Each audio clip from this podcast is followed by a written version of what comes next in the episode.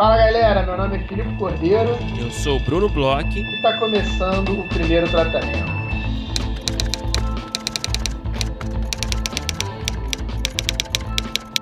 Fala Brunão, tudo bem? Filipe Cordeiro, tudo bem comigo? E com você? Estou ouvindo uma voz pouco saudável que me preocupa. Pois é, Brunão, eu tô vivendo aqui o pesadelo dos podcasters. Hum. É tipo aquele filme Som do Silêncio, né? O baterista que fica sem audição. Eu, tô, eu sou o podcaster que tô ficando sem voz. Olha o drama, gente. Meu Deus do céu tive um problemazinho, estou tendo um problemazinho de garganta. É, creio que não seja Covid, espero que não seja Covid. E estou melhorando, estou melhorando. Se você tivesse, se a gente tivesse conversado há dois dias atrás, você, a gente não teria essa cabeça aqui rolando, Brunão. E aí, Filipe, o que, que você me conta Bruno, eu tô, eu tô impressionado. Semana passada a gente fez uma ação relâmpago aí uhum. e nossa, eu fiquei, meu celular não parava de tremer. Quase 1.200 comentários no sorteio do curso do Petri. Nosso grande amigo Petri, agora aí semifinalista do Guiões, professor, nosso coordenador de grupo de estudos. Então, estou muito feliz aí. Parabéns ao Eric, que ganhou né, a bolsa. Fica o convite aí para os nossos ouvintes conhecerem o curso, é, o Dirigindo as Palavras, a criação da imagem fílmica na escrita do roteiro.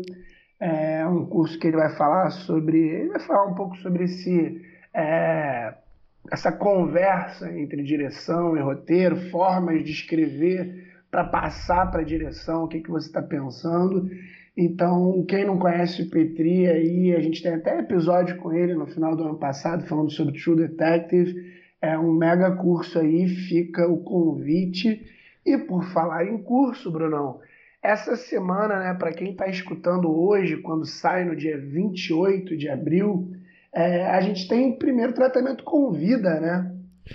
Exatamente, Filipe. Teremos agora no dia 29 né, de abril. Logo amanhã, né, para quem está escutando isso no dia que sai. Exatamente.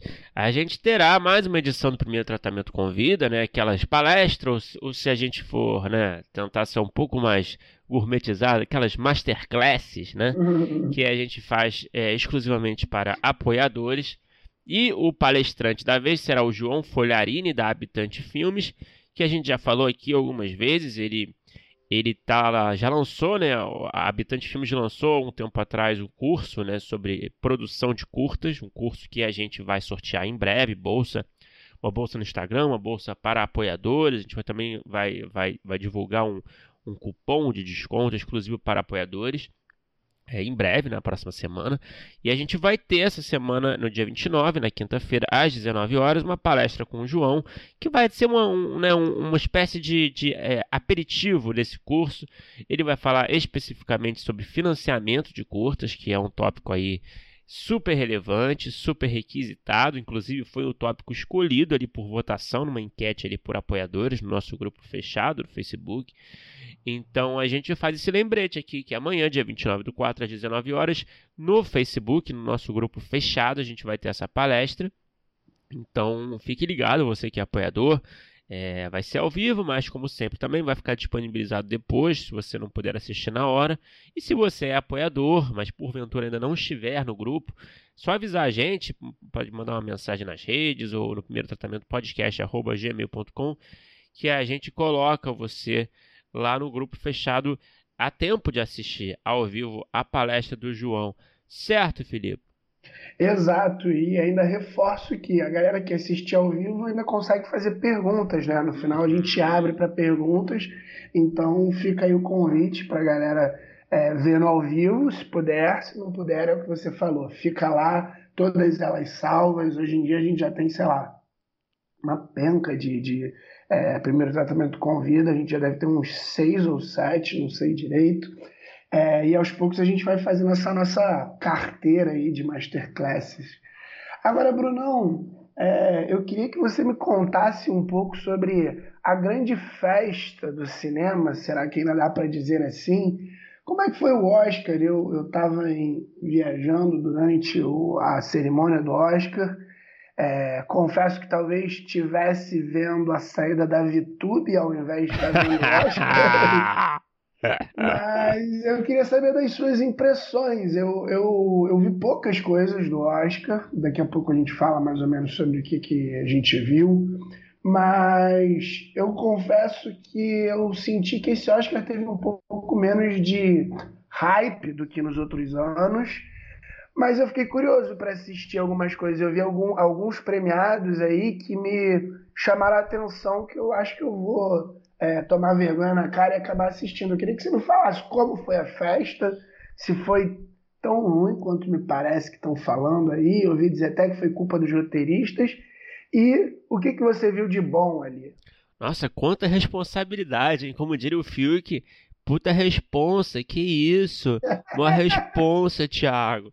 Cara, é... enfim, eu, olha só, vamos lá. Eu também não, não assisti inteiramente ao Oscar desse ano, mas eu acho que é sempre um assunto legal pra gente falar aqui, um pouco do que a gente assistiu, o que a gente mais gostou, o que a gente não viu. Acho que é sempre legal comentar também, né, o, quem ganhou de roteiro original e adaptado, né? Uhum. É, agora sim, minhas impressões. Você sabe, né, quem é do Rio de Janeiro, você sendo do Rio de Janeiro, Filipe, apesar de, de, de agora morar em São Paulo, né? Você conhece a escola de música Antônio Adolfo? Claro, óbvio. Não sei se você frequentava, não sei se você fez alguma aula ou você frequentava. Eu já, eu já fiz aquelas aulas ali experimentais, tal, já fui ali. Você chegou aí em algum show de fim de ano? Não, não fui. Ah, não, fui sim, fui sim. Que eu tinha ali no que, que dava, que faziam Isso, eu também. eu também. Tipo, todo ano, no final do ano tinha um showzinho assim, né, que os amigos te chamavam, algum teatrinho. Eu uhum. achei que o Oscar foi meio assim, sabe? Foi num teatrinho pequeno, sabe? Tava um clima meio show de final de ano do Antônio Adolfo. Mas é uma piada meio regional essa, então peço desculpa.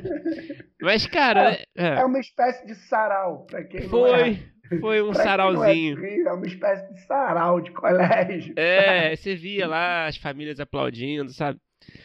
É, eu acho que foi um negócio mais petit comitê, né? Que foi interessante de certa forma. Mas eu não sei, cara. Eu, eu vou te dizer, eu, eu já. Algum tempo atrás eu já eu já destaquei aqui, né, que não sei, eu, eu não tenho achado tanta coisa boa, né, é, nesse cinema assim mainstream ultimamente, né?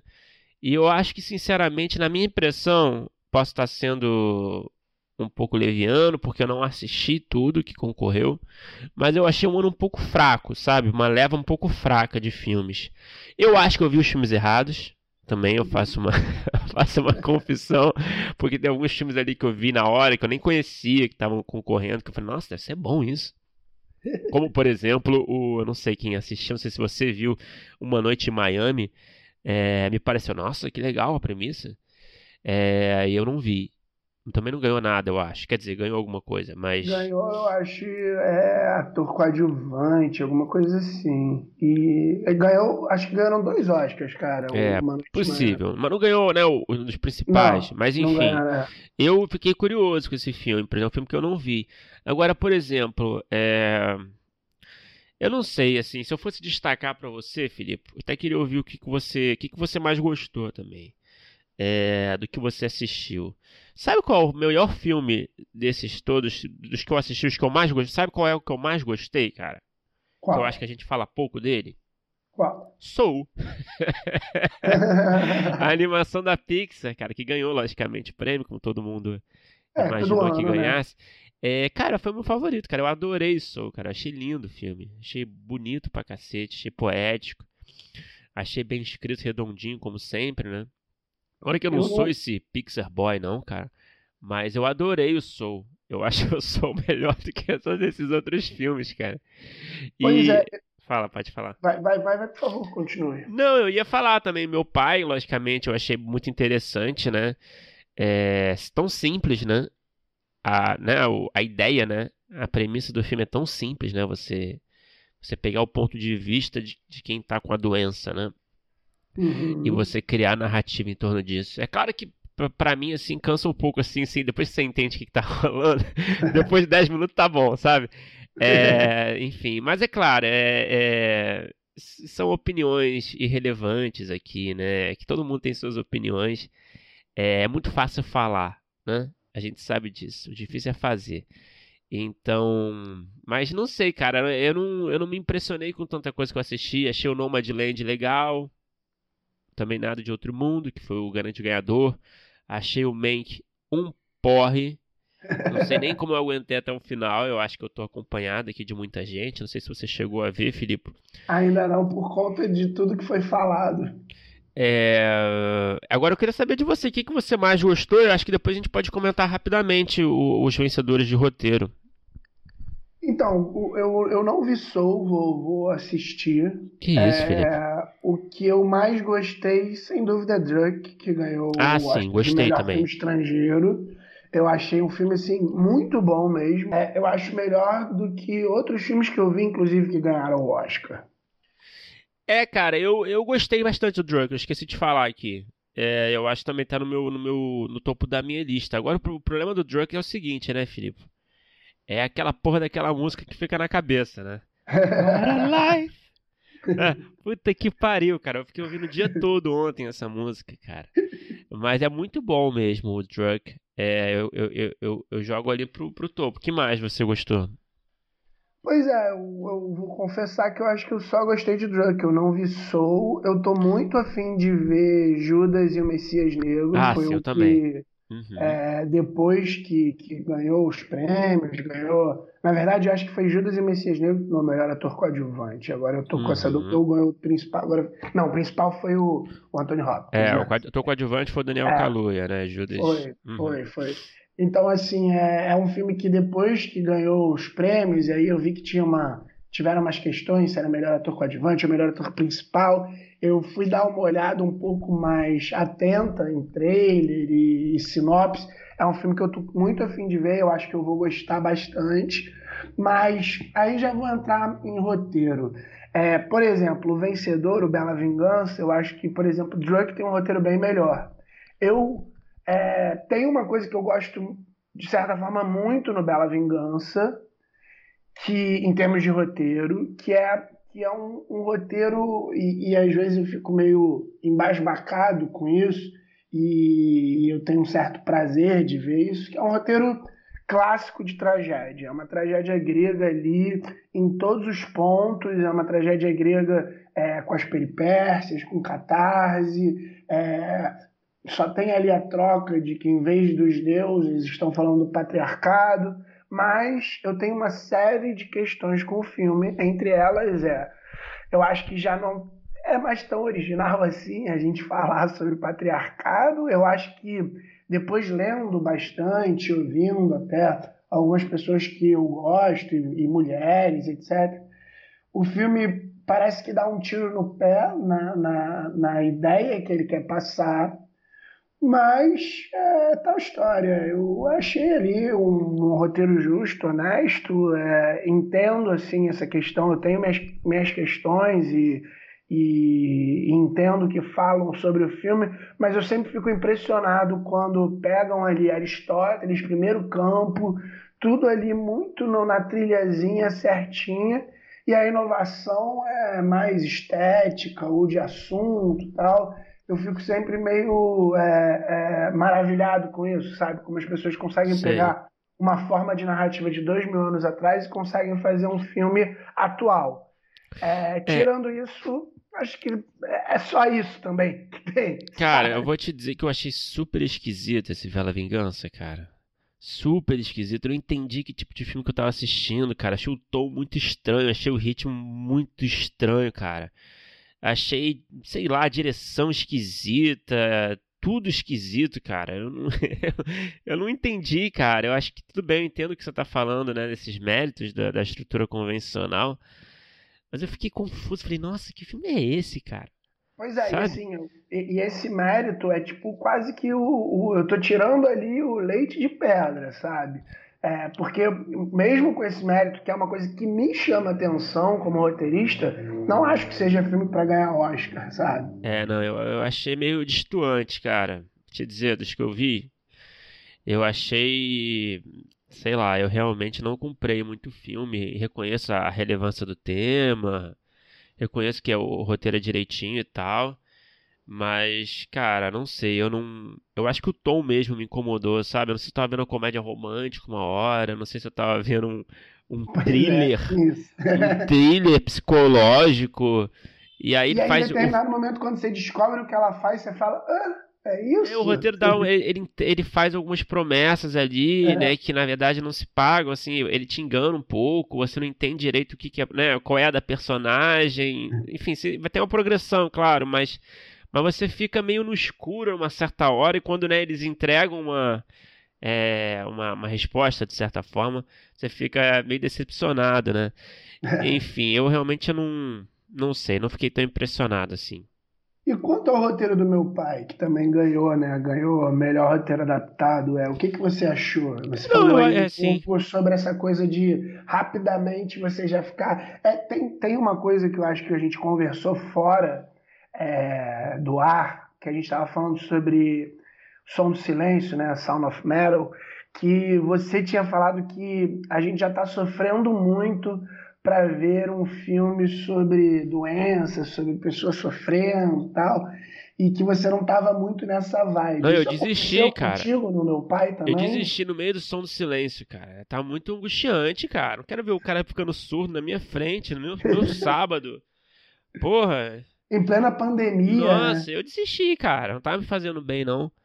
É, eu, eu, tive uma experiência parecida com meu pai, mas eu não sei, né? O meu pai, você tem ali um. Porra, o Anthony Hopkins estava tão bem, né? Que você fica ali, né? Meio imerso. É, mas eu gostei muito do roteiro, cara. É, é isso que eu falei. Eu acho que tem essa inventividade, né? Que é tão simples como que ninguém pensou nela antes. Uhum. E eu acredito que agora vão surgir muitos, muitos filmes sobre doenças determinados aí que, a partir do ponto de vista do doente, aguarde. Meu palpite é de Chico Barney aqui. mas, é, mas realmente, eu acho que é o formato, a estrutura do filme, ela meio que, né, você saca qual é, né, depois, né, quando é de fato estabelecido. E, e é isso, né, fica mais, é, é uma brincadeira, entre aspas, em função disso, né, você fica é, fica sempre esse jogo, né, do que que tá, do que que é real e que que tá na cabeça dele, né, e como é que a cabeça dele funciona, a cabeça de um, de quem tem, quem sofre de Alzheimer. Então, eu acho que é um puto exercício assim mesmo, assim, um bom, é um, é um roteiro muito inventivo. Agora, assim, né, na minha opinião mesmo, é algo que, que, que chega um momento que você fica assistindo ali, né, mas pelo Anthony Hopkins, né?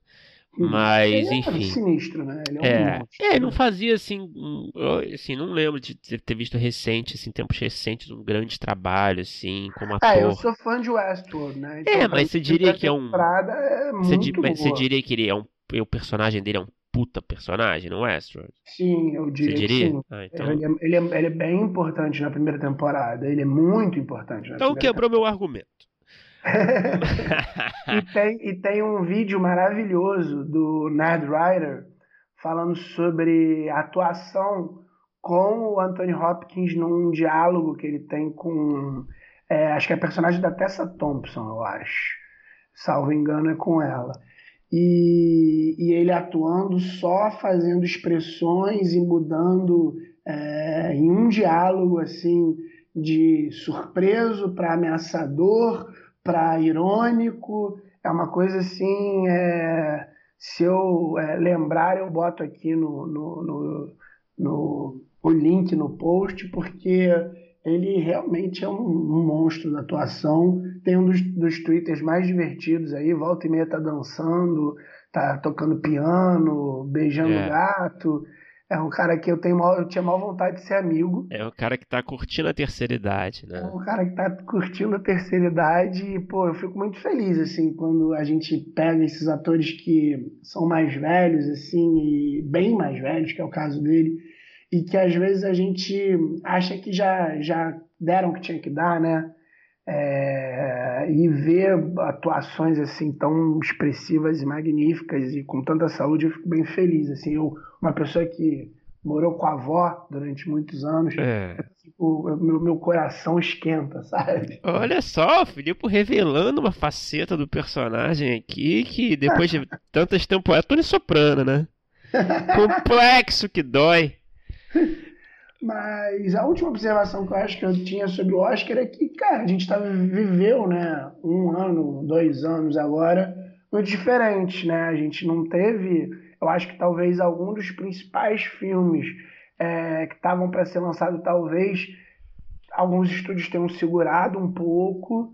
É, por exemplo, é, filme de efeito especial, não, não de super-herói, mas eu acho que só Tenet que saiu, e se a gente pensar assim, é, em outros anos, tem outros filmes grandiosos, como por exemplo aquele 1917, né, o da guerra. Sei, adorei esse. Então, por exemplo, esse tipo de filme não, não, não teve esse ano. A gente é, deve ter muita coisa que não saiu, deve ter muita coisa que não foi filmada ou tá para ser filmada, estão segurando. É, poucas pessoas foram no cinema também, a gente teve essa coisa de ver os filmes nos streamings e tal. Então acho que por tudo isso é, o Oscar tenha sido um pouco menor. Eu espero que, assim como outras é, festas e outros festivais e outras premiações que a gente está louco para voltar a, a ir, a ver, a curtir, em breve o Oscar retorne aí como uma grande festa pomposa, e não esse sarauzinho, esse ah. festinha de fim de ano aí do Antônio Adolfo, porque eu acho que faz parte aí do, do desse nosso mundo aí hedonista que a gente vive. Tá aí, tá aí as expectativas lançadas, seus votos aí de, de melhoras para, para o Oscar. E, bom, é, vamos falar do nosso convidado de hoje, Felipe. Um convidado super estrelado, né? Por que não? E um episódio que gravado ao vivo, né? Basicamente, ele, apesar de a distância, né? É porque foi no Rota, na edição do Rota, Festival de Roteiro desse ano.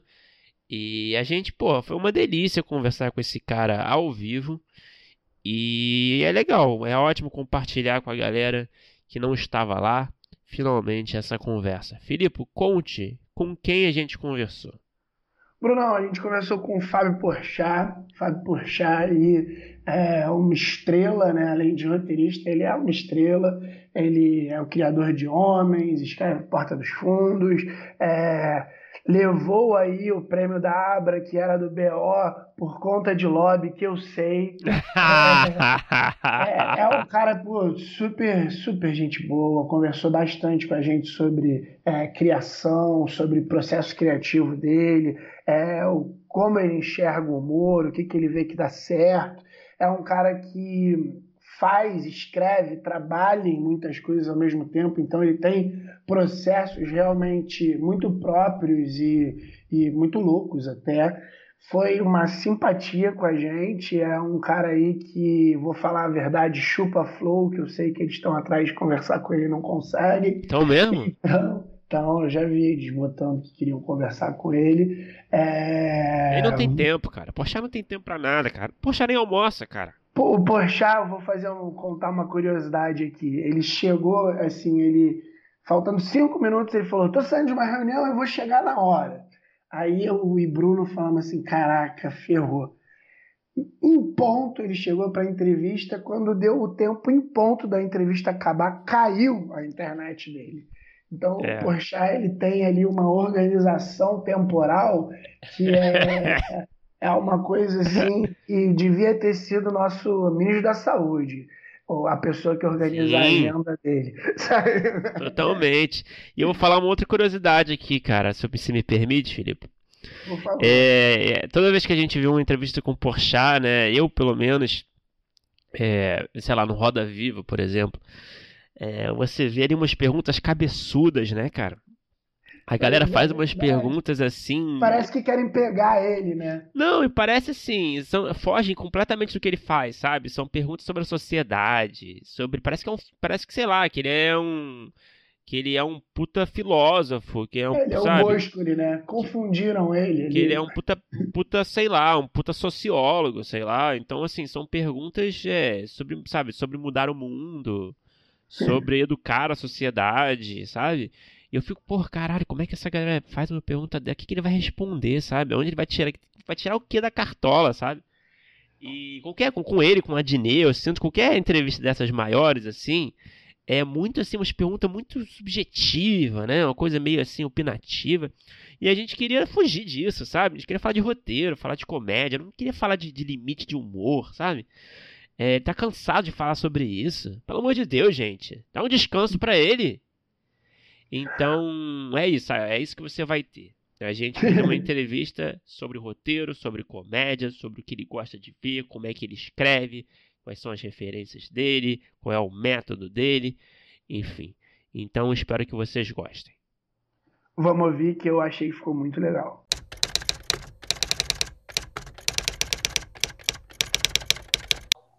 Bom, boa noite a todo mundo. Pô, obrigado, Evandro, pela sua apresentação. A gente, pô, queria começar agradecendo ao Fábio, né?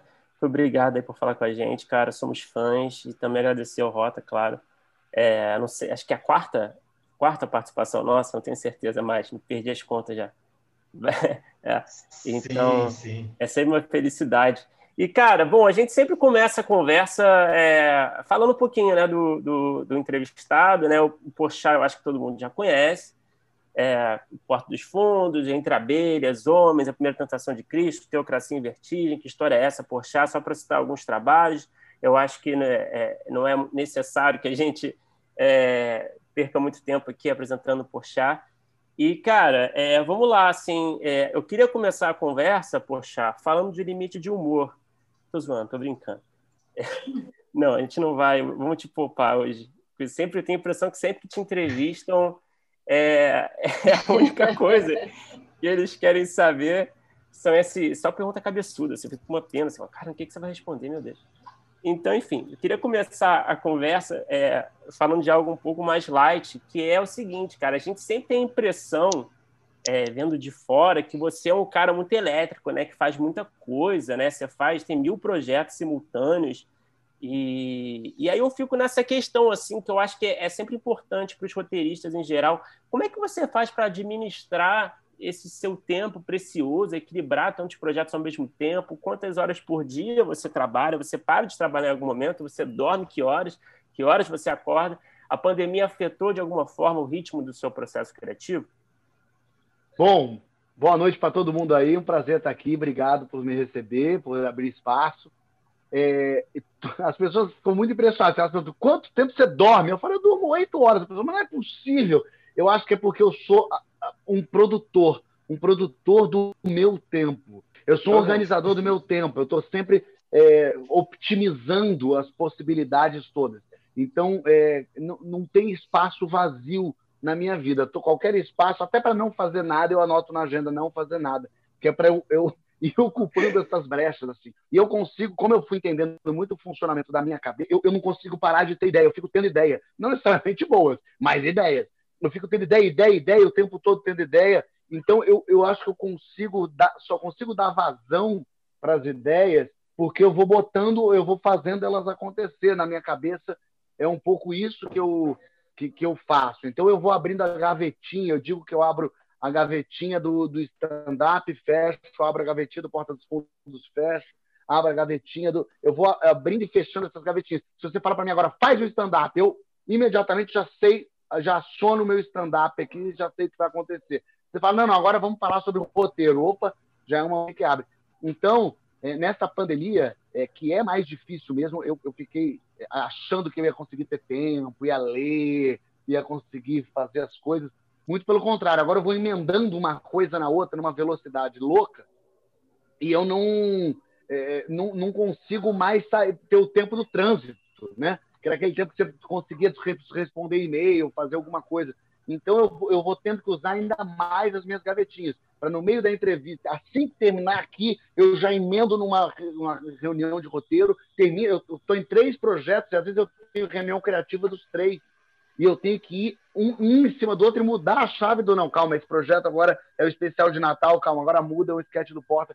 Então, eu acho que essa coisa de saber muito como eu funciono, até para saber também o meu limite, me facilita a vida é, de poder fazer tanta coisa ao mesmo tempo. Mas também ficando o tempo todo ligado se eu estou conseguindo fazer aquilo direito. Se eu estou, pelo menos, é, é, ao, meu, ao meu ver, né, ao meu olhar, fazendo aquilo com qualidade. Porque não adianta fazer muita coisa. Fazer muita coisa não é sinônimo de, de boas coisas, né? É, uma coisa é trabalhar muito, outra coisa é fazer muita coisa. É, então eu tento trabalhar muito, fazendo muita coisa, mas sempre é, olhando no, no, final das contas, isso está saindo como eu queria que saísse, isso está funcionando, porque o que eu fui descobrindo ao longo da vida é que não é só a ideia no papel, não é só aquele roteiro, mas o material humano que está à minha volta também é fundamental que esteja funcionando adequadamente. Numa sala de roteiro, por exemplo, você tem que dar atenção aos seus roteiristas, ouvi-los, entender, e não é terminou a reunião, acabou para sempre. É, você ainda continua envolvido com eles, você é, com as pessoas, com os produtores, com os atores dos, dos projetos. Então não é só estar tá na reunião de roteiro, dar a ideia, uma ideia incrível e ir embora. É, o, o, o, tratar, o lidar com, com gente é mais fundamental e mais imprescindível até às vezes do que a ideia. Não adianta se você trabalha em equipe ter uma ideia incrível e, e ser uma zona e ser muito ruim, não ser um lugar, um ambiente é, que, que, as pessoas se sintam à vontade para estar. Né? Ô, Fábio, é, aproveitando essa pergunta, essa resposta do, é, que você deu, é, eu me questiono, você, você nunca lidou com bloqueio criativo? É, como é que como é que funciona assim para trabalhar isso? Porque, por exemplo, outro dia eu estava vendo uma entrevista sua, você falando que escreve até no avião, quando podia andar de avião, é, na ponte aérea, quando você está no avião certo também, né? E aí é, eu fico me questionando porque você falou bem aí, você tem toda essa sua organização, mas eu imagino que, por exemplo, é, a gente sabe, a gente já conversou com algumas pessoas que trabalham, por exemplo, no Porte, a gente sabe que tem uma grande quantidade de entregas que vocês precisam fazer semanais. E eu imagino assim, se você está tendo um problema ali no, numa sketch que você está trabalhando no Porta, se você tem um bloqueio criativo, como isso deve impactar a tua semana inteira? Então eu queria saber como é, é que você é... faz para trabalhar isso. Atrapalha o meu, o meu schedule, né? Atrapalha a minha organização mental. Se eu estou programado para escrever aquilo até aquela hora, se eu não consigo, se eu passo daquilo, vai me derrubando todas as minhas outras, é, minhas outras coisas que foram marcadas. Mas tem uma coisa assim, quando eu, por exemplo, escrever sketch para o Porta, então é uma coisa livre, não tem uma coisa específica que eu posso escrever sobre qualquer assunto. Se eu não tenho ideia, geralmente o que me move é, é coisas que me dão ódio, coisas que me dão raiva. Isso faz com que imediatamente alguma coisa interna pulse, já me mova, me mexa, entendeu? Então, se eu não sei sobre o que eu vou escrever, o que, que me irrita? Me irrita trânsito. Trânsito é uma coisa que me irrita. Então, vamos pensar no trânsito porque imediatamente você entra em ebulição por dentro quando você está com raiva, né? Você, fica indignado. E situações que te deixam com raiva podem ser situações muito engraçadas. Então você pode pegar desde uma situação genérica como o trânsito até a situação que é, é uma coisa que é pessoa que para do nada. Sabe quando está andando e a pessoa não está frente andando, ela para do nada, você quase esbarra, meu Deus, dá muita raiva naquele momento a pessoa que parou. E coitada, a pessoa parou que ela, sei lá, foi olhar a rua. Então, desde uma bobagem dessa que pode te irritar, até uma coisa mais a corrupção, é, o governo pode te irritar muito, é, isso me faz sair da inércia, isso me ajuda muito. Uma outra coisa também é se juntar a gente é, que boa. Quanto mais gente boa tiver ao seu redor, mais eles seguram a onda para você. Entendeu? Imagina que maravilha, eu sempre falo isso. Seja o Anderson Polga do seu, da sua seleção de 2002, sabe? Tu ganhou a medalha, tu tava lá, tu entrou, mas porra, Ronaldinho meteu ligou, Rivaldo furou, o outro foi. Mas, meu amigo, ganhei, sou campeão. Então, assim, se junte aos bons, se junte com gente melhor que você, mais inteligente que você, que tem melhores ideias que você, que seja diferente você, porque aí você conta com essa pessoa. Você está jogando ali, tem o dia que você não está bom, o cara vai lá e faz o gol. O dia que você está bom, aí tu mete quatro, que delícia, que maravilha, vamos levar para casa. Mas às vezes é isso. Você sendo o Romário dando aquela mexidinha para trás para a bola do branco entrar, já está excelente, não atrapalhando, tá bom. Mas aprender a escrever em grupo é muito difícil. É, foi uma lição que eu aprendi, pasmem, no Zorra Total, Zorra Total velho, antigo, aquele que dava vergonha, não esse Zorra bonito que as pessoas concorriam a aprender. Estou falando daquele do Isso bichona, da coisa do preconceito mesmo. Eu fui escrever lá, eu odiava o Zorra, eu achava péssimo, horrível, zero meu tipo de humor. E eu fui só porque eu tinha que ganhar um dinheiro, queria entrar na Globo de algum jeito, falei, vou entrar nesse programa. E, e continuei achando ruim. Mas é, tinha muita gente talentosa escrevendo lá, e eu aprendi a escrever. Eu tinha 21 anos, eu aprendi a escrever em grupo. Eu sentava com quatro, cinco pessoas. Aí você descobre que nem sempre a sua ideia é melhor, nem sempre você está num bom dia. Tem gente que pega a tua ideia que você acha que é brilhante e transforma em ideia muito melhor que a tua. É, nem sempre numa ideia horrível é tudo terra arrasada. Às vezes tem ali uma coisinha que você pega e transforma. Então, se você vai abrindo a sua cabeça e o seu olhar para isso, você consegue unir forças e pegar a sua ideia, que às vezes está meio média, e juntar com alguma coisa boa. De qualquer forma, tem bloqueio, claro que tem. Por isso que uma das coisas que eu sempre faço é anotar toda a ideia que eu tenho, eu deixo anotada, porque na hora de um bloqueio, é a hora que eu pego minha nota e vou vendo o que, que tem ali, para ah, essa ideia que pode funcionar.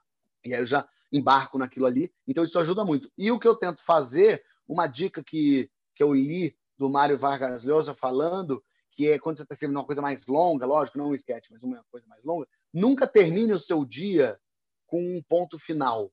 Nunca termine o seu dia com o final do capítulo termine faltando um pedacinho que você ainda já sabe o que vai ser, para no dia seguinte, quando você for recomeçar, você já recomeçar, não na tela em branco, mas já recomeçar com aquele finzinho que você queria. Porque daí você embala. É, e o embalo ajuda muito, realmente. Assim, né? Você é, vivendo, vivendo, vivendo. Depois, quando você viu, você já escreveu mais uma página.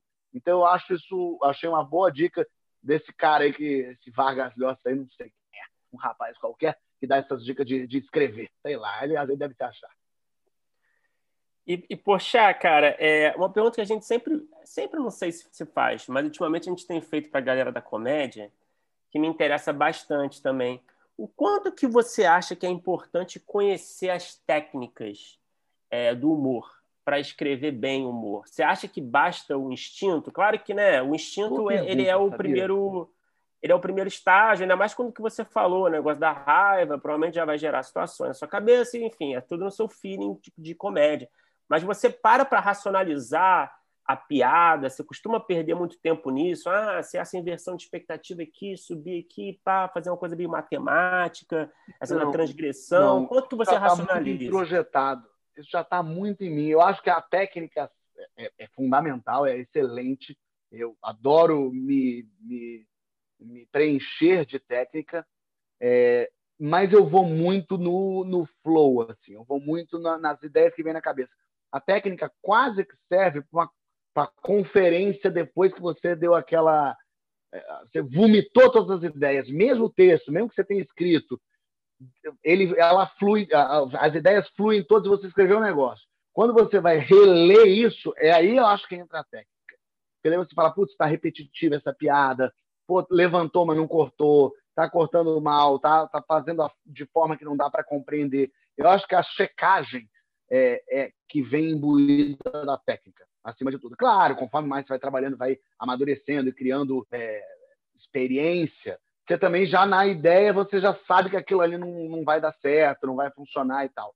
Mas de um modo geral a técnica vem muito por aí, porque se ela, estiver na sua cabeça, não preciso pensar numa ideia que comece de um jeito, aponte para o outro e vá para um outro caminho, você vai meio bloqueando um pouco o fluxo. Eu acho que tem que deixar o fluxo vir. É, e depois parar para pensar no que, que é. E ler, porque muitas vezes tá, eu, por exemplo, não só sou roteirista, como sou comediante e sou ator.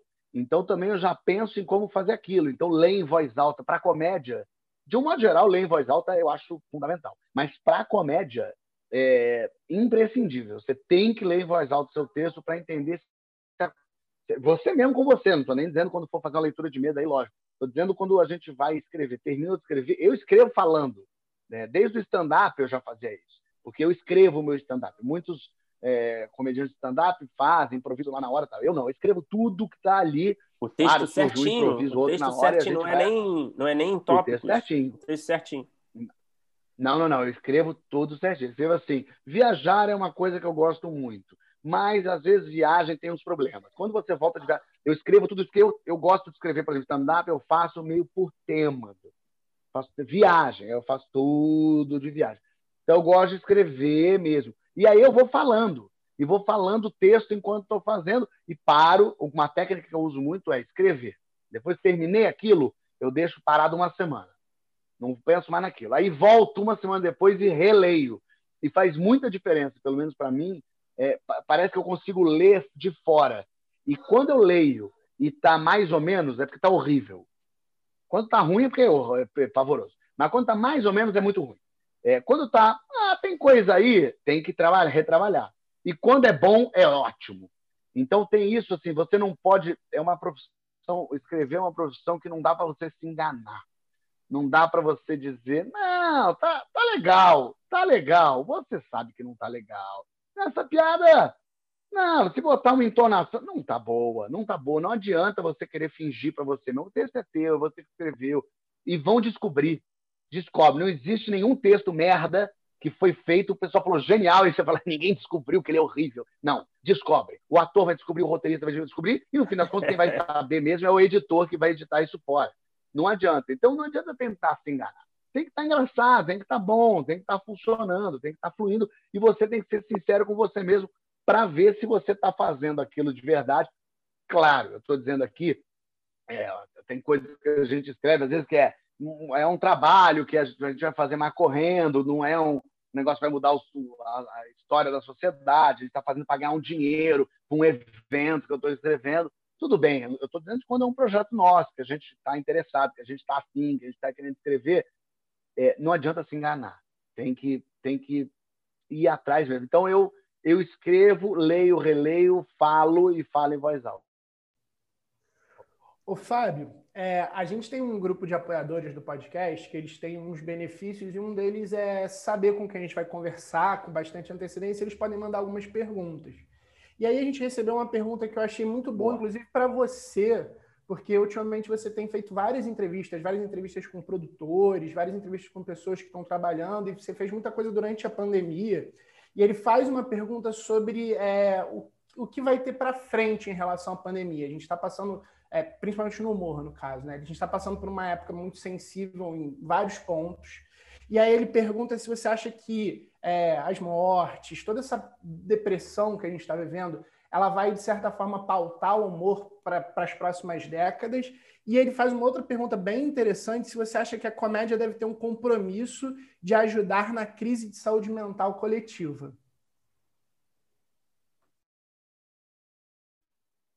O compromisso da comédia é fazer rir. Ponto. Final. Se, se seu objetivo é primeiro instruir as pessoas. Ah, não, eu antes de fazer rir, a minha piada quer fazer pensar, não é piada. É, tem que fazer, a pessoa tem que rir. Por isso que vale tudo. Vale torta na cara, vale piada de pum, vale DR, vale uma, uma música, uma paródia, vale todo tipo. Claro, lógico. É, se você ainda consegue fazer rir e trazer um, uma lição ali atrás, uma ideia que você quer repercutir, melhor ainda. Agora, a comédia, justamente porque ela faz rir, justamente porque ela faz com que todo mundo alivie, né? desopile o fígado, é o que todo mundo fala, desopilar. E, no fim das contas, o brasileiro está tá muito votou com o fígado, está pensando e discutindo com o fígado. Então, a gente precisa desopilar. É, então, a comédia serve muito para isso. É, acaba que uma das funções dela é, é essa, é fazer com que todo mundo dê risada. Você pode fazer comédia para esquecer, para as pessoas esquecerem os problemas, e você pode fazer uma comédia para as pessoas, inclusive, lembrarem daquele problema e a gente ridicularizar aquilo e aquele problema ser exposto, jogar uma luz em cima daquilo. É, nessa, nessa pandemia, é, a gente ainda está. Tá, bom, estamos dentro dela, né? O Brasil, então, mais dentro do que a gente gostaria que tivesse. É, e, e, sempre que a gente consegue olhar de fora, a gente consegue aproveitar mais qualquer situação. É, a gente ainda não consegue aproveitar tanto. É, eu imagino que assim que acabar, vamos torcer para que no começo do ano que vem a gente já tenha um número de vacinados muito grande e tal. A gente consiga. Eu acho que as pessoas não vão querer mais ouvir falar de corona. Ninguém mais vai querer ver máscara na frente, apesar de vai ter que continuar usando, mas a gente não vai querer mais ver Zoom, tela de Zoom, não vai querer mais ouvir falar de álcool gel. Então, eu acho que qualquer qualquer coisa de comédia que vai vir aqui no, no, no início a curto prazo, eu digo, eu acho que a gente vai esquecer o corona, vai esquecer a pandemia. Pelo amor de Deus, vamos fazer uma comédia com 10 pessoas em cena ao mesmo tempo. Vamos fazer uma cena de suruba, pelo amor de Deus, porque eu não aguento mais fazer cena de zoom. Mas, num médio prazo, eu acho que a gente vai conseguir olhar para trás e poder rir mais e brincar mais, até para sair, porque a comédia de hoje é a tragédia de ontem. né? Foi a tragédia de ontem.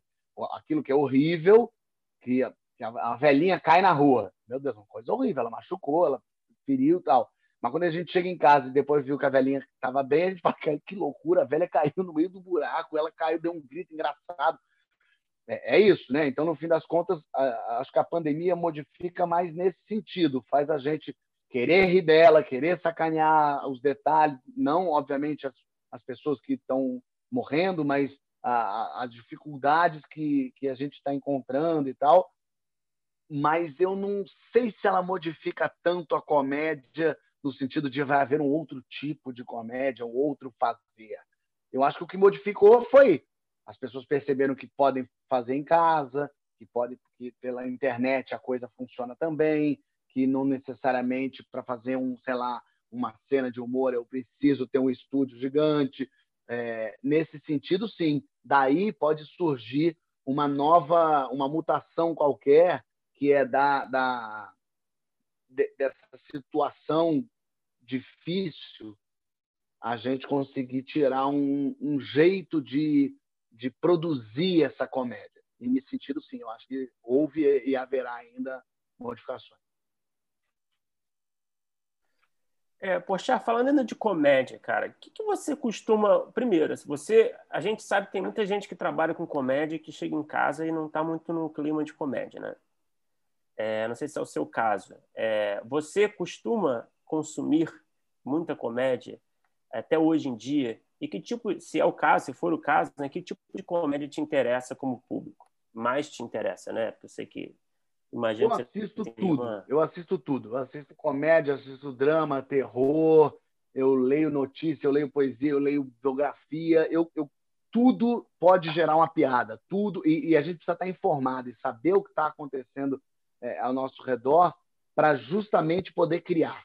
E ainda pensando em formatos, eu gosto muito de saber o que está acontecendo, e nisso a globalização nos ajudou, porque a gente agora tem acesso a comédias neozelandesas, que a gente jamais teria.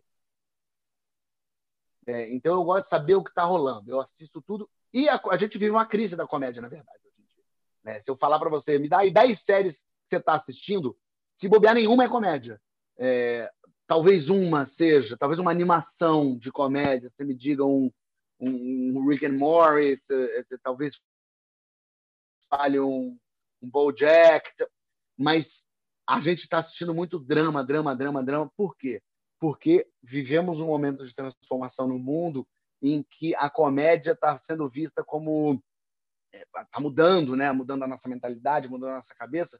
E o rir do outro, ridicularizar o outro, está ficando mais perigoso, mais a, a gente está tendo que pensar mais a respeito disso e lidar com isso no drama é, facilita muito, porque você pode falar, você pode botar um personagem racista num drama, porque você vai falar sobre o racismo e as pessoas vão falar como é que tem um racista. Agora, lógico, eu vou fazer uma piada que tem uma, uma, uma, citação racista, espera aí, mas como é que você tá, a gente está rindo da cara do...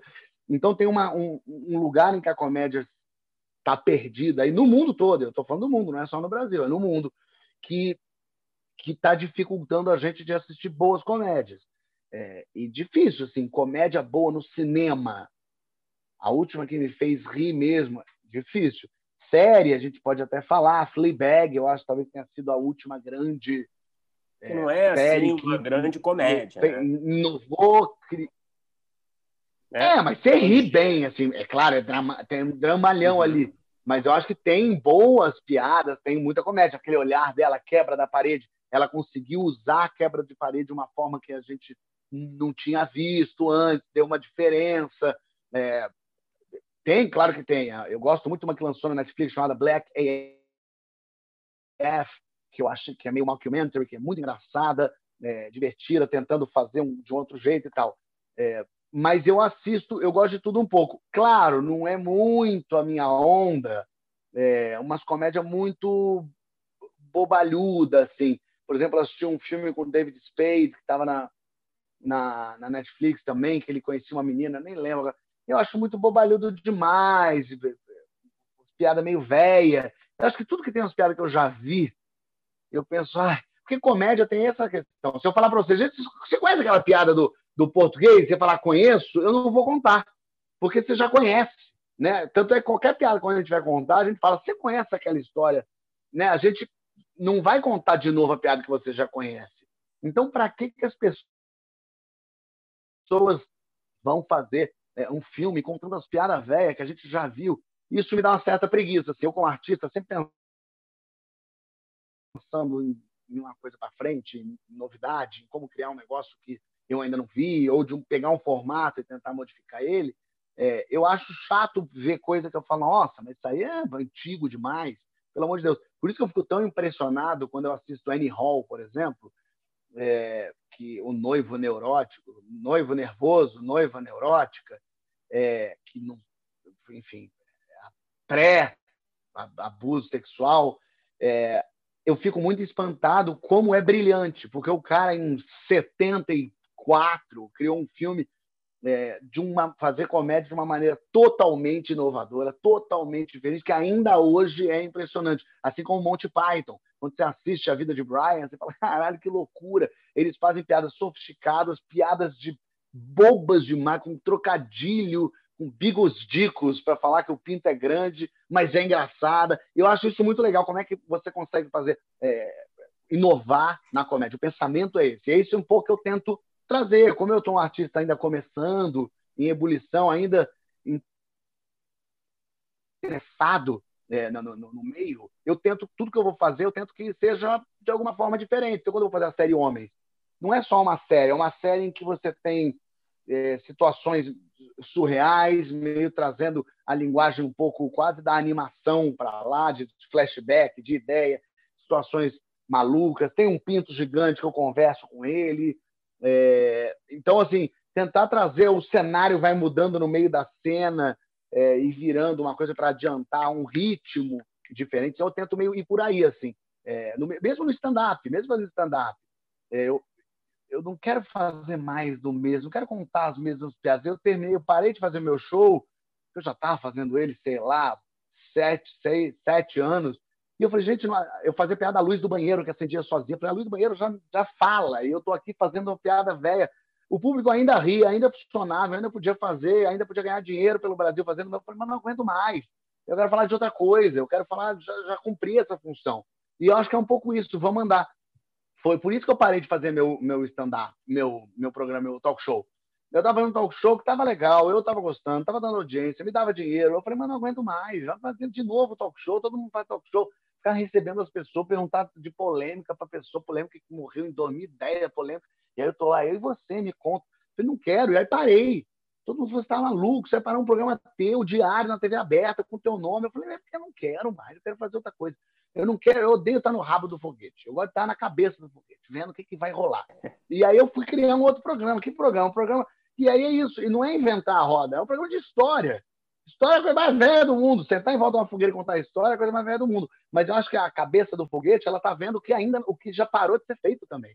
E é o que, que eu pensei? O que, que, que, era o mais legal do jogo? O mais legal do jogo era aquelas histórias malucas que vinha do cara que plantava minhoca e colhia feijão. Nossa, que, que doideira, como assim o homem que transou com a sereia? Eu quero ouvir isso. E aí eu comecei a ir, vamos calma, como dizia Simonal, sem champignon. Sem champignon. Vamos, vamos no, no facinho aqui. O que, é o bom? O bom é a história. Uma história de cada um. Cada um vai contar uma historinha, uma historinha doida. A gente vai ouvir, vai brincar. E eu pensei, aí, olhando para mim, é, eu criei para o apresentador Fábio, porque eu falei, ali no talk show, era eu em função de um formato. O formato já consagrado, formato ótimo, talk show legal. Mas eu queria. Aí eu pensei, o que, que eu sei fazer? Eu sei contar história, eu sei improvisar, eu sei melhorar a história dos outros, e eu sei andar no meio da galera e bater papo. Então eu criei um formato em minha função. Eu criei um formato em que me colocasse no centro da coisa. Então, ao invés de eu ficar ali tentando fazer o formato dar certo, formato corre atrás de mim que eu vou fazendo as coisas aqui. Então eu peguei tudo aquilo que eu, que, logicamente, eu falando comigo, né? Que eu acho que eu sei fazer, que eu sei fazer de melhor, e botei num programa. E aí funcionou. Funcionou para mim e funcionou para o público, afinal de contas, o programa deu certo, foi super legal. E eu fiquei encantado com, com uma coisa que eu estava torcendo muito, que é não precisa de uma polêmica para uma história se difundir. Se ela for boa e bem contada, não precisa você ter transado no meio da rua com a mulher melancia. Você pode só ter sido assaltado, e essa é a sua história. Mas essa história funciona, preenche, pega a gente. E isso me deixou muito feliz, assim, de ver que saía na imprensa notas das histórias. E histórias que não tinham, não era ninguém falando contra o governo ou falando do, do, do machismo e do feminismo. Eu falei, eu não aguento mais ouvir opinião. Todo mundo quer dar opinião o tempo todo. E ainda bem que a gente tem muito espaço para dar opinião. Todos os programas dão opinião, mas está todo mundo lacrando. Em todo lugar está todo mundo lacrando, lacrando, lacrando. Eu não aguento mais lacrar. Tá lá, já tem lá o Twitter para a gente lacrar, no, no, Instagram. Eu queria fazer um negocinho que a gente não quisesse lacrar. Eu só quero, quero assistir o um negócio, ficar uma hora sem ouvir falar de Bolsonaro. Eu não aguento mais. Eu abro o jornal, tem Bolsonaro em todo lugar. Esse homem tomou Ninguém conta, contou uma história. Você abre o classificado, tem lá, procura. Ninguém contou uma história com que tinha o Bolsonaro no meio. Não, graças a Deus, não tinha. Porra, que bom. Ô, Fábio, é, de várias coisas que você falou durante as respostas, é, eu queria fazer uma pergunta que é o seguinte: você falou sobre a questão do humor, das pessoas precisarem escutar, você falou dessa questão de hoje em dia é, é tá, a gente está num lugar de repensar alguns assuntos, alguns temas. E falou também sobre ser o Anderson Polga ali num time. E aí eu queria saber como é que você trabalha com as equipes.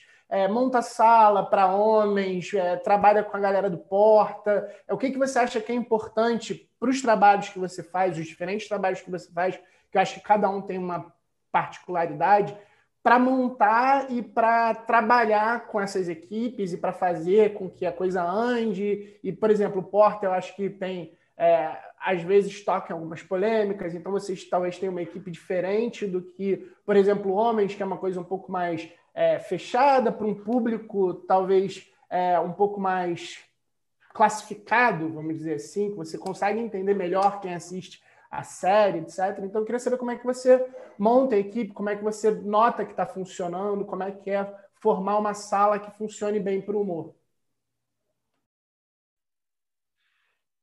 eu gosto sempre de ter uma pessoa na sala com quem eu nunca trabalhei, que seja uma surpresa para mim. Claro que seja indicado de alguém, né? Não saia na rua gritando, vem, entra aí. Alguém falou, pô, fulano é muito legal, eu não vejo o que já escreveu, lógico, para entender, mas eu gosto sempre ter uma pessoa meio que vamos ver o que isso vai acontecer, vamos ver se me surpreende.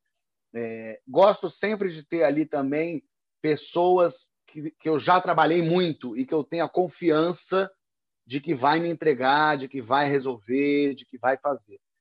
É, e gosto muito de uma sala onde todo mundo fale, todo mundo joga ideia é, e que não tenha é uma, um, um, vício que eu peguei que pode, que pode até ser é, negativo num primeiro momento, mas que eu acho super bom, que é não ter apego à ideia e não se ofender. Se a gente está aqui nesse, nessa sala a gente está escrevendo roteiro, é porque a gente aqui é legal. A gente tem ideia boa, não tem aqui ninguém medíocre. Então, você me dá uma ideia, Felipe me dá uma ideia, eu vou falar, ah, não sei, não, não gosto disso, não acredito nisso. Se você se ofender, é, acabou, entendeu? Porque a ideia a gente fica tendo. Ideia a gente tem um monte. Então joga fora, pensa outra. Você vai pensar outra, tenho certeza. Lógico, eu não falo, Felipe, o seu merda, que ideia horrível, enterra ela junto com a sua família. Claro, você lida com as pessoas, mas, é, mas não pode ter é, assim aquele momento que você fica, ai meu Deus, como é que eu vou dizer para o Bruno que essa ideia não está boa? Tem que falar, Bruno, não, isso eu não acredito nisso. Não, mas não faz o menor sentido. Agora, ao mesmo tempo, ficar prestando atenção, porque às vezes eu acho que não faz sentido, mas toda a sala fala, não, Fábio, faz sentido. Então, peraí, então eu sou errado. Isso acontecia muito assim, tendo meu programa, meu talk show. O pessoal, ah, vamos fazer o jogo tal. Falo, gente, esse jogo tem a menor graça. peço. Toda a equipe de roteiro falava, não, é bom, é bom, é bom, vamos acreditar. Eu falei, bom, eu não, eu acho que vai ser horrível. Mas se, se vocês todos estão dizendo que vai ser bom, a gente vai fazer e eu vou tentar fazer dar certo, lógico. E aí fazia, algumas vezes dava certo, eu falava, e, e, reconhecimento é muito importante. Pô, gente, ainda bem que eu fiz o jogo de vocês. E quando não dava certo, também eu, eu falei que não ia dar certo, porque essa merda não tinha graça. É assim, mas não é porque ah, eu tinha razão, eu já, já tive razão algumas vezes, já não tive outras, mas mas não ter, é, assim, ficar de dedos para falar com alguém e ficar meio pensando, ai meu Deus, eu vou ter que ter, essa minha ideia, ele, ao mesmo tempo, quando te negam a ideia, você fala, ai, ele não gosta de mim porque ele negou minha ideia, ele não quis fazer. Esquece isso. Vamos pensar na próxima, vamos na próxima, vamos nessa, vamos, vamos tendo ideia, vamos jogando a ideia na mesa. E, e, e de ideia ruim, é, não pode ter medo de ideia ruim também. É claro, se só dá ideia ruim, temos um problema. Mas ideia ruim faz com que surja uma boa. A gente precisa jogar fora umas coisas, falar, e se a gente fizer isso, e se fizer aquilo, não, isso e aquilo. É aí que a gente pensa numa outra. Então, não, é isso aí, ó, a ideia merda aduba a ideia boa. Então, tem que ir nessa, tem que poder falar.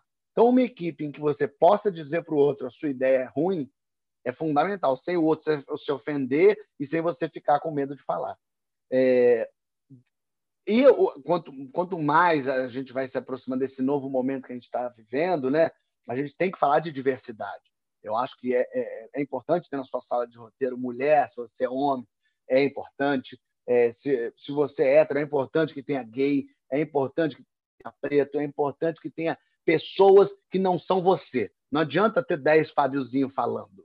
O importante é ter gente que fale, Fábio, isso não tem a menor ideia. Até para se você cometer um erro, até se você falar alguma coisa, alguém poder te corrigir. É um espaço de confiança mesmo. E tá tão perigoso, tá tão esquisito. Eu fui fazer, eu fiquei no começo do ano passado, eu fui para Los Angeles, fiquei dois meses lá fazendo um curso lá no UCLA. E aí, no primeiro dia de aula, o professor de roteiro, é, os dois cursos de roteiro, um para série e um para filme. E aí, o professor de roteiro falou: gente, aqui é um espaço seguro e de confiança. Se aqui você quiser fazer uma série a favor do nazismo, vamos entender, vamos ouvir, vamos conversar. Daqui para fora, eu posso chegar para você e falar assim: é um louco de pedra, como é que você vai fazer uma série a favor do nazismo? Mas aqui dentro, como estudo, como objeto de, de aprimoramento, a gente tem que poder falar tudo. Tem que poder fazer falar a piada errada e eu falar, peraí, mas não pode mais fazer essa piada, essa piada é racista, vai preso. É, mas, e, e, no sentido também de que não adianta você se ofender com o outro. O cara faz uma piada que você não considera, você não, não dá, não tem mais como trabalhar com o Bruno. Calma, a gente está aqui criando um ambiente para justamente o Bruno poder fazer uma piada horrível, super machista, e uma mulher olhar e falar assim: caralho, Bruno, você não pode falar uma coisa dessa, isso nem existe mais um dia. E o Bruno mesmo falar: puta merda, não tinha pensado. Porque a ideia ruim vem do mesmo lugar da ideia boa. Ninguém tem uma ideia ruim porque quer. Fala, aí eu vou ter uma ideia horrível, agora vocês vão, vou ter uma ideia preconceituosa. Vocês, agora vocês vão ver. Não, a gente tem ideia, a gente fala, fala palavras erradas e a gente está aprendendo. Todo mundo está aprendendo. Então, a, a, questão da diversidade na sala está é, tá sendo um, um, um ponto bem bem nevrálgico, assim, para uma sala de roteiro funcionar, andar, caminhar e a gente ter esse olhar. É, bom, acho que a gente está, né, Felipe? A gente tá, acho que talvez essa seja a última pergunta, que a gente tem um bloco final, né? Poxa, que a gente faz as, as mesmas perguntas, algumas per, poucas perguntas mais objetivas, né, para todo mundo. Então, acho que a gente tem uma última pergunta agora, antes de entrar no bloco, depois a gente faz as perguntas da galera.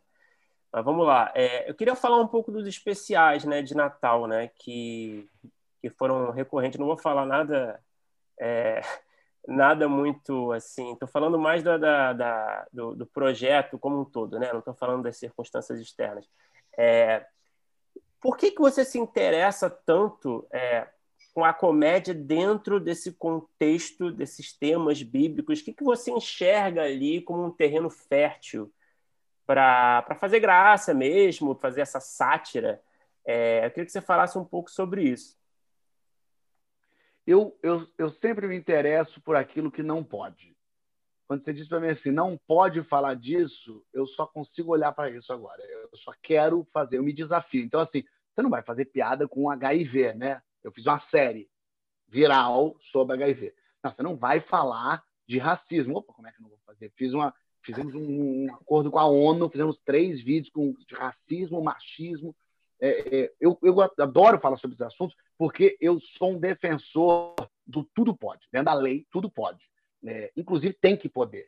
Para o bem da democracia, para o bem da, da, do bate-papo, da conversa, porque uma, no momento em que não pode falar sobre isso, é, isso vira um intocável, vira uma regra, vira uma lei, vira um monstro e te engole, te come. Eu acho que o objetivo objetivo da comédia, depois de fazer rir, é impedir monstros de se criarem.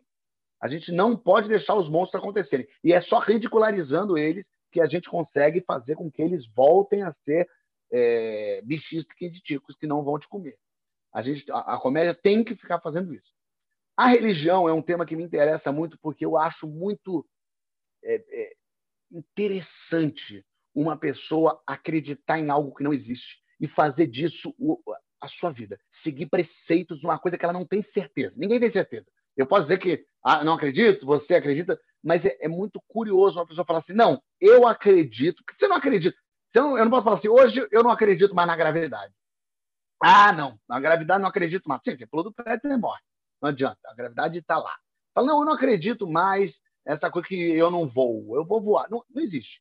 É, religião não. Religião é uma coisa que você escolhe acreditar, te faz bem, imagino, é, e a pessoa começa a viver de outro jeito, a não fazer coisas, a parar de agir de uma forma. Então eu acho isso muito mágico. A pessoa pegar um livro que foi escrito há 3 mil anos, é, em, em, hebraico, foi traduzido para aramaico, depois para o grego, depois para o latim, aí vem para português. Os livros foram perdidos. Teve gente que pegou o livro, tudo foi reescrito. A pessoa pegar aquilo e falar, não, isso é Deus, isso existe, eu acredito nisso. Eu acho mágico, eu acho uma loucura, eu, acho uma loucura mesmo. É, e por isso me interessa. Porque não pode fazer e porque é uma doideira louca. Então eu fui atrás, eu vou atrás disso, eu adoro, eu gosto de ler, de me empenhar nessa, porque as histórias bíblicas, ah, muita gente fala assim, você não faz ao Corão? Eu falei, porque eu nunca li o Alcorão, ninguém no Brasil sabe do Alcorão, não, piada é, é, é, você reconhecer aquilo ali. Não adianta fazer uma piada de um cavalo alado que ninguém sabe que isso aconteceu no Alcorão, ninguém vai rir. Agora todo mundo sabe que encheu os mares quando viu Noé estava numa arca com todos os bichos do mundo. É, a Bíblia é muito engraçada é engraçado. Se você pegar e, e, e, ler aquilo literalmente, tem passagens que são. O Antigo Testamento é um negócio é, é primoroso. Eliseu, ele estava subindo a montanha, ele era um homem careca. Ele estava subindo a montanha, 42 crianças apareceram, começaram a rir da cara dele, apontar e falar: careca, careca, careca. Ele ficou chateado, pediu para Deus, Deus mandou duas ursas que devoraram 42 crianças. Tu, tu acredita no negócio desse? Isso está na Bíblia. A pessoa fala que aconteceu. Quer dizer, Deus mandou duas ursas devorar 42 crianças porque chamaram ele de careca. Quer dizer, é uma masculinidade frágil num nível muito violento. Mas muita coisa boa na Bíblia. Na Bíblia tem uma burra que fala, uma burrica. O moço estava sentado de da jumenta e a jumenta falou com ele. E ele conversou. Isso está na Bíblia. A pessoa fala que não existiu. A jumenta falou. Então, assim, isso é muito bom. Quando você tem o olhar do não sagrado, você por isso que é importante sempre olhar de fora. Por isso que é importante não estar envolvido. Eu acho que a, a comédia que, eu, que as pessoas não conseguem fazer, que eu não conseguiria fazer, é uma comédia que eu estivesse envolvido nela de coração. Eu acho que eu, eu, eu minha mãe está viva. Então eu faço piada de mãe morta. Talvez quando minha mãe morrer, eu fique tão sentido que eu não queira fazer piada da mãe que morreu que, puxa, isso me magoa, me machuca. É, quando a coisa é muito distante, a gente consegue rir mais. E, e, eu sou muito distante da Bíblia nesse sentido, porque eu não acredito que aquilo ali. Eu acho que são histórias muito interessantes, eu acho que tem parábolas lindas. Acho Jesus, os caras. Imagina, Jesus pregava o perdão. Se em 2020 falar de perdão, você toma uma pedrada na cabeça, imagina no ano 1, se falar de perdão no ano 30. Esse homem, como é que ele foi crucificado com 33? Eu acho ele um vencedor, porque né, falando de perdão, hoje em dia ele não durava quatro anos na mão de, de, de arminha para o alto, não tem como. Então, assim, é muito interessante olhar de fora, justamente porque você consegue ter uma visão que não é a visão que o crente, por exemplo, tem, que a pessoa do cotidiano que respeita. Porque a pessoa fala assim, mas você está desrespeitando. Sim, a comédia é desrespeitar. É, é desrespeitar. Não é vilipendiar, não é rasgar, não é impedir você de professar. Isso é outra coisa. A gente está falando de crime é, o desrespeitar, porque muita gente fala, ué, Fábio, então você ia gostar que eu fizesse piada com a tua mãe? Eu ia falar, não, não ia gostar, mas você pode fazer, se você quiser, você pode. Uma coisa é gostar, outra coisa é poder. E eu acho que se a pessoa fala, ah, mas eu sou muito religioso, eu não gosto. É, lógico, você tem total razão. Eu acho que eu também odiaria se eu acreditasse muito que isso é, é, é sagrado para mim, alguém vem e sacaneia. Mas eu acho que é um, é um, um mundo de possibilidades, tem muita coisa ali dentro. É, e tanto é que a gente já tem oito especiais de Natal, é, desde do, do, YouTube, depois Netflix e terminando no Teocracia em Vertigem, que a gente lançou ano passado. É, e cada um com uma história diferente, cada um com, às vezes, os mesmos personagens, Jesus também quase em todos, mas brincando com isso. E é muito doido, porque, assim, muita gente religiosa fala para mim, eu adorei, meu pastor falando para mim, padre falando, é um engraçado demais, vocês são muito doidos, como é que vocês fazem uma coisa dessa? Esse último Teocracia em Vertigem eu mostrei para três pastores, os três leram, me deram dicas de piada, inclusive.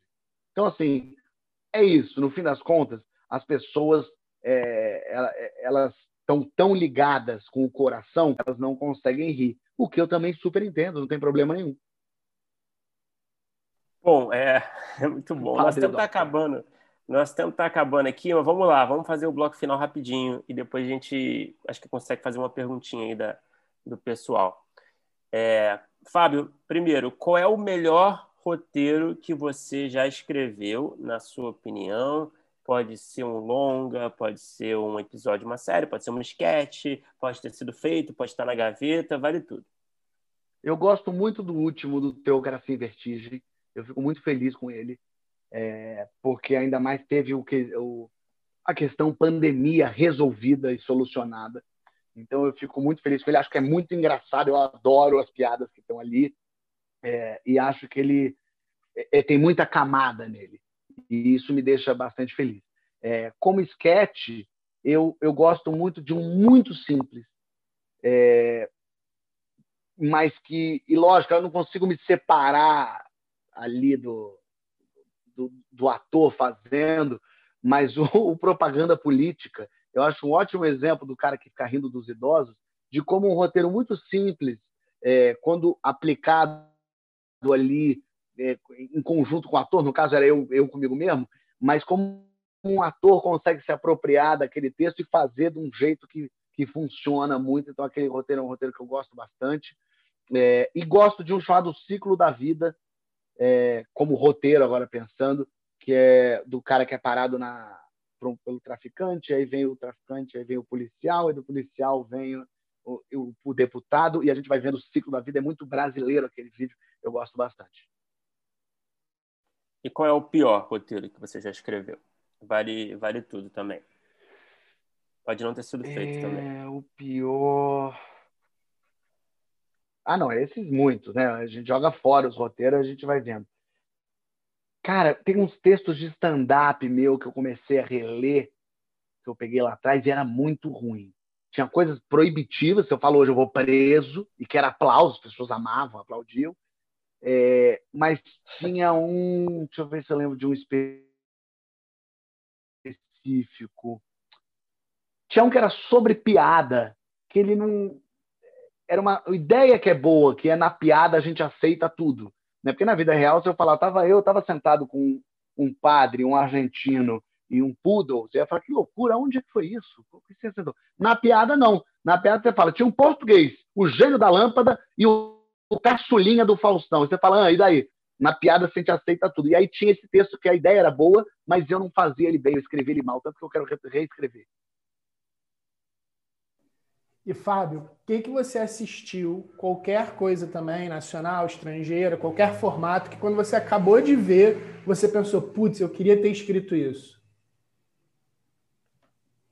Ah, tem um texto do Gregório para o Porto dos Fundos que ele faz, que é um reconhecimento que tem um oriental, se não me engano, é um chinês, é, reconhecendo brasileiros. Ele fala, mas gente, é tudo brasileiro é tudo igual, eu não consigo reconhecer tinha um branco, um preto, um, um louro, um alto. E é, esse roteiro é genial, é brilhante. E ele falando, não, para mim é tudo igual, é a mesma coisa. Tu tem cara de Ronaldinho. Eu acho primoroso. Eu queria muito ter escrito esse. Esse é um que eu queria ter escrito. É, de roteiro de, de comédia, a história do mundo do Mel Brooks, eu, eu, eu ia ter ficado muito feliz de ter escrito, mas eu acho que hoje a coisa mais brilhante que eu já vi foi no teatro, chamada The Book of Mormon, que é um negócio, é, sei lá, não tem nem explicação. Aquilo eu queria ter feito e morrido, porque é genial, é brilhante, é hilário, é muito bem realizado. Os caras que fazem South Park que criaram e é, eu queria ter feito. E bom, é, a última pergunta: qual é a ideia que você tem, algum roteiro que você tem aí desenvolvido, escrito, que você não conseguiu realizar ainda, que está ali no topo da lista, aguardando sua chance aí de, de existir nas telas? Ah, é um filme, é um filme para lançar lá fora, nos Estados Unidos. É, não é nem uma comédia. É, tem dois, eu tenho duas ideias que eu gosto muito, que eu acho muito boas e que funcionariam muito lá fora.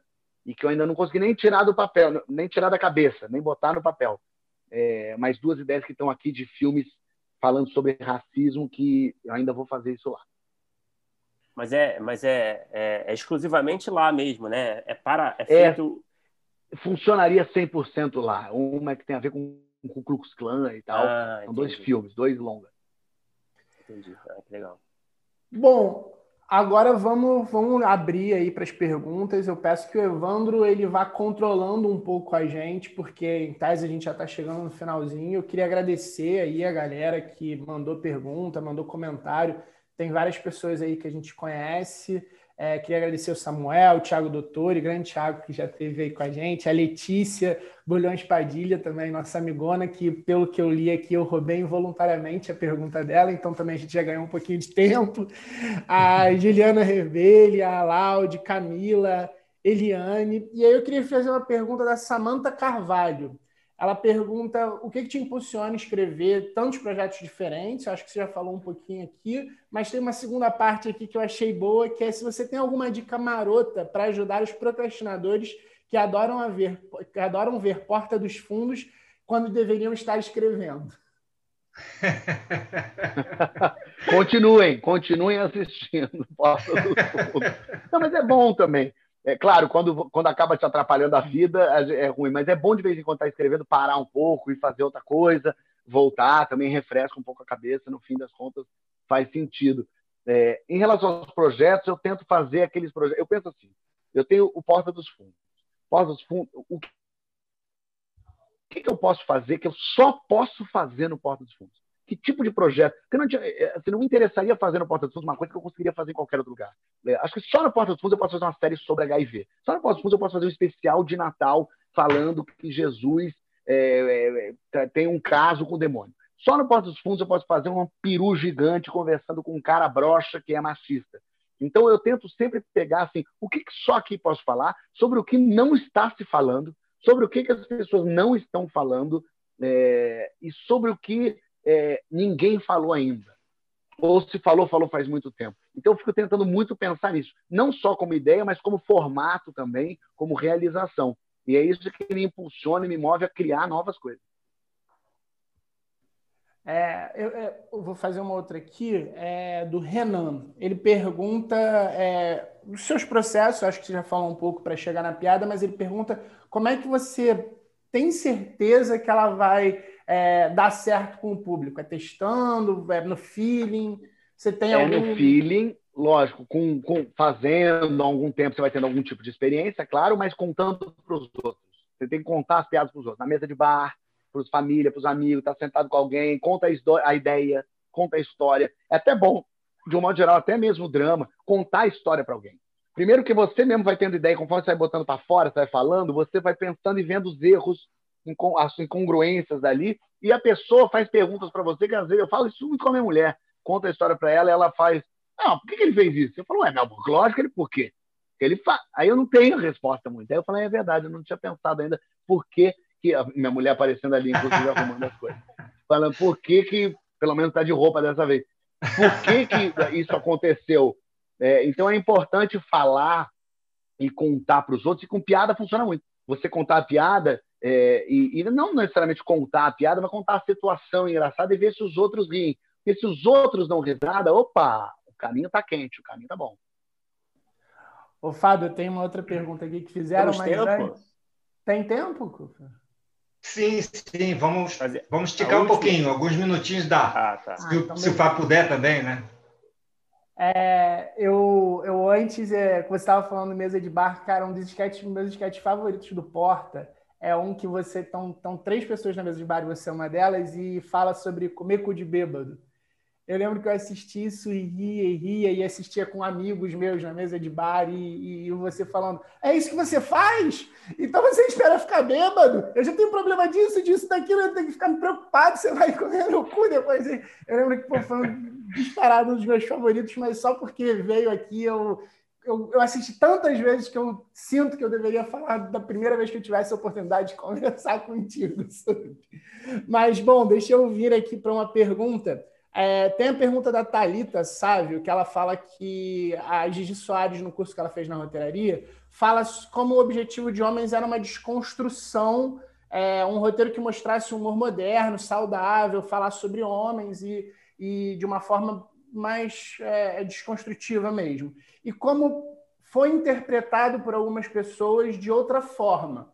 Como é que é, você. É, o que, que você acha dessa percepção contrária do roteiro e dessa ideia que se propagou de um pouco de poder ser um pouco misógino? E aí eu queria até complementar. É, como é que você se sente quando você faz uma piada que você nota que o público não entendeu o que, que era, mesmo que ela funcione, mesmo que ela reverbere, se isso acontece, talvez em homens tenha acontecido um pouco, mas como é que você se sente? O que, que acontece quando você nota isso? É por isso que é tão importante testar antes, é por isso que é tão importante falar, por isso que é tão importante contar, fazer as pessoas, pedir para as pessoas lerem, ouvirem, falarem. Com homens, por exemplo, eu acho que tudo que tem ali de machista e misógino é de propósito, é para ser e tem que ser. É, e a gente, não só os roteiristas param para pensar nisso, é, mas a produção leu aquilo, e as atrizes, por exemplo, da série, todas leem, a gente tem uma. A gente senta com elas todas e debate que tipo de palavra usar, por que falar daquele jeito, por que não falar. Então, tudo que está ali no, em Homens, é, eu acho que o, antes de lançar, quando a gente falou, vai lançar uma série chamada Homens, quatro caras, eu acho que todo mundo pensou, meu Deus do céu, que porra, que coisa sem noção, como é que faz uma coisa dessa? Quando entrou a série valendo, as pessoas viram e entenderam que esses personagens precisavam ser machistas, escrotos e falarem essas coisas que os homens falam. A gente precisava mostrar. Eu queria fazer uma série de verdade, mostrar o que os homens falam de verdade. Então eu precisava criar um roteiro que tivesse essas falas. As falas que, lógico, esses caras nunca são vencedores. Eles são losers. Toda, tudo, sempre que eles se dão bem é de uma forma torta. Nunca é pelo que eles achavam. Então, se eles vão comer alguém, é a mulher que quer dar para eles, não é eles que conseguem comer a mulher. Então, tem esse pensamento o tempo todo em homem. Então, é um, foi um pouco essa a linha. Sempre que eu escrevo alguma coisa, eu gosto de dar para as pessoas lerem os roteiros é, e, e, darem as opiniões e, e dizerem o que acham. Gente, é, obrigado novamente. É, o Rota aí veio forte aí, né, esse ano aí, quando a gente menos esperava. Então, foi ótimo e obrigado pelo convite, é sempre uma alegria. E obrigado a todos que assistiram aí, ficaram até agora. A gente convida aí quem não conhece, né? É, procura lá no Spotify, Primeiro Tratamento, em outros agregadores. Já tem mais de 150 entrevistas aí até agora, né? essa semana, 100, cara. 160. Chegou aí no milestone aí. É, então, enfim, tem para todos os gostos lá. E é isso. Obrigadão a todos. Beijos, abraços.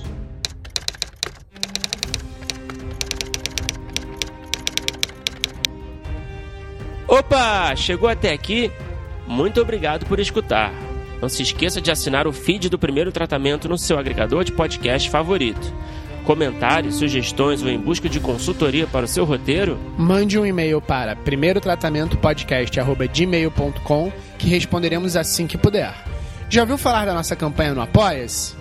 Ganhe recompensas exclusivas e nos ajude a continuar entrevistando nossos roteiristas favoritos. É só entrar em apoia.se barra primeiro tratamento e se tornar um apoiador. Muito obrigado novamente e até o próximo episódio.